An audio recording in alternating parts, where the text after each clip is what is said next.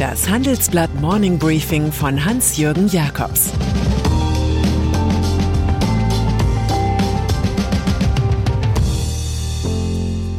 Guten Morgen allerseits. Heute ist Dienstag, der 15. März 2022. Und das sind unsere Themen. Give Peace a Chance im Putin TV. Was die Telekom und Sennheiser trennt.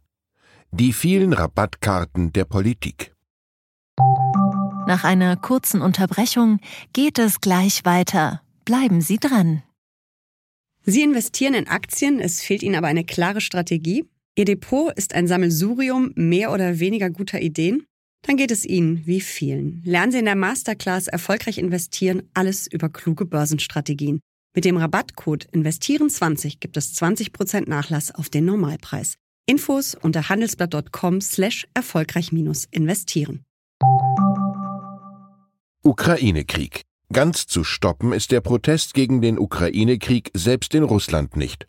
So kaperte eine Redakteurin gestern die wichtigste Nachrichtensendung des russischen Staatsfernsehens. Während der Live-Sendung stellte sie sich mit einem Antikriegsposter hinter der Moderatorin auf zu lesen war Stoppt den Krieg, glaubt nicht der Propaganda, ihr werdet hier angelogen, Russen gegen den Krieg. Marina Ovsianikova, Mitarbeiterin von Channel One, hatte die Aktion zuvor in sozialen Netzwerken angekündigt. Ihr Vater sei Ukrainer und der Krieg ein Verbrechen, für das Wladimir Putin verantwortlich sei, erklärte sie da. Wir sind russische Bürger, wir wissen, wie man denkt, wir sind intelligent.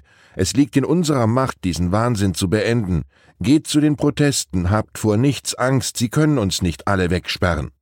Das klingt, als habe sie den inhaftierten Oppositionellen Alexei Nawalny und seine Kritik am wahnsinnigen Zaren sehr genau registriert.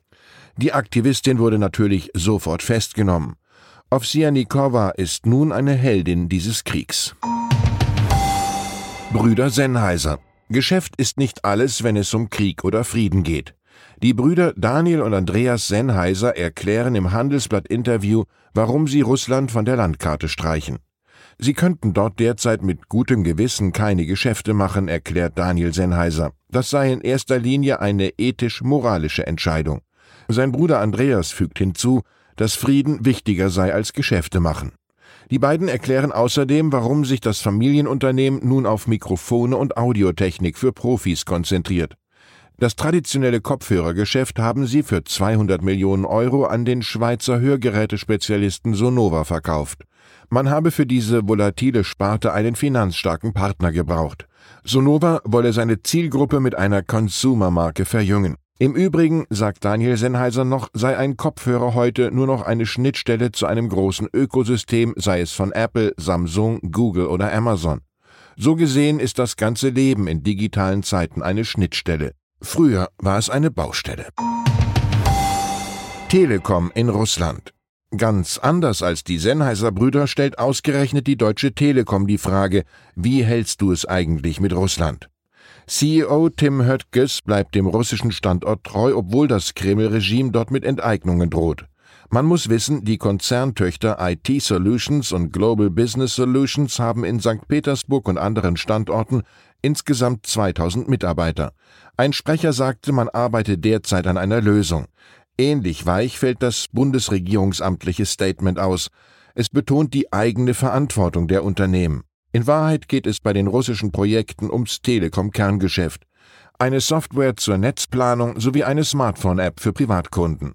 Und so tritt die Höttges-Truppe in Russland weiterhin wie ein hipper Tech-Konzern auf. Auch wenn die bürgerliche Freiheit dort gerade lebenslänglich bekommen hat. Volkswagen. Der Krieg führt hierzulande immer stärker zu Einsparungen. So storniert der Autobauer Volkswagen über Nacht Aufträge bei Zulieferern.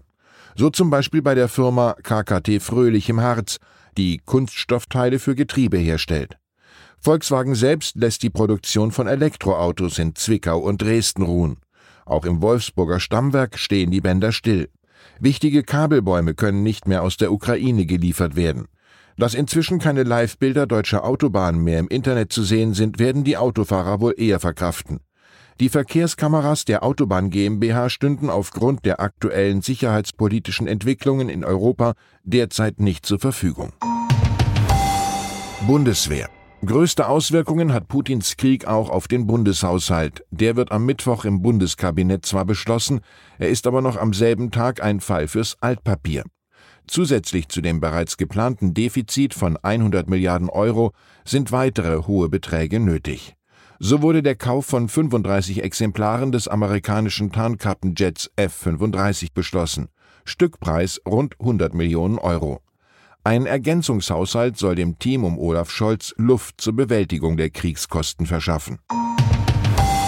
Spritpreise. Die Frage, wie die Verbraucher zu entlasten seien, hat einen politischen Kreativitätsschub ausgelöst. Im Zentrum der Aufmerksamkeit steht Kassenwart Christian Lindner von der FDP. Seine Idee ein Tankrabatt von 20 Cent pro Liter, der über die Abrechnungen der Mineralölindustrie beglichen werden soll. Lindner sagte, ihm sei wichtig, dass eine schnelle Hilfe spürbar sei. Die Ministerpräsidenten Stefan Weil aus Niedersachsen und Markus Söder aus Bayern wollen dagegen die Mehrwertsteuer für Benzin absenken. Außerdem sind eine erneute Anhebung der Pendlerpauschale sowie Energiegeld und Heizkostenzuschuss im Gespräch. Eine Koalition der Kümmerer meldet sich auf dem Bazar der Ideen mit Rabattkarten aller Art. Oder wie es Marktleiter Robert Habeck ausdrückt, alle erzählen jetzt ein bisschen, was ihnen sinnvoll erscheint. Und dann ist da noch Bob Iger. 15 Jahre lang stand er an der Spitze des Disney-Konzerns, produzierte Fantasy-Filme und kaufte das Animationsstudio Pixar. Nun will der 71-Jährige die Zukunft des Gewerbes selbst gestalten. Iger investierte in die Firma Genies aus Los Angeles und geht dort in den Vorstand. Eine eigene App soll es Hinz und Kunz ermöglichen, ihre 3D-Wunschversionen von sich selbst zu erstellen. Ihre Avatare kommen dann auf Social Media und im Metaverse groß heraus. Eiger schwärmt vom Internet 3.0 mit dem Nutzer als Hauptakteur. Der Ex-Disney-Chef nennt das Demokratisierung. Kritiker sehen nur eine neue Spielwiese für alte Giganten wie Facebook. Ich wünsche Ihnen einen sonnigen Tag mit Rückenwind für Ihre Projekte. Es grüßt Sie herzlich Hans-Jürgen Jakobs. Zur aktuellen Lage in der Ukraine Europa rüstet auf. Nicht nur in Deutschland gibt es frische Milliarden für das Militär. Der gesamte Kontinent befindet sich im Krisenmodus, nur Spanien zieht nicht mit. Weitere Nachrichten finden Sie fortlaufend auf handelsblatt.com-ukraine. Das war das Handelsblatt Morning Briefing von Hans-Jürgen Jakobs, gesprochen von Peter Hofmann. Wie geht es weiter mit der Europäischen Union? Präsidentschaftswahlen in den USA, EU-Parlamentswahlen, geopolitische Krisen und wirtschaftliche Schwierigkeiten. Wir suchen Lösungen für diese Herausforderungen. Am 19. und 20. März auf der digitalen Europakonferenz von Handelsblatt, Die Zeit, Tagesspiegel und Wirtschaftswoche. Über die Zukunft Europas sprechen wir mit Bundeskanzler Olaf Scholz, Wirtschaftsminister Robert Habeck und vielen mehr. Kostenlose Anmeldung unter europe20xx.de. Thank you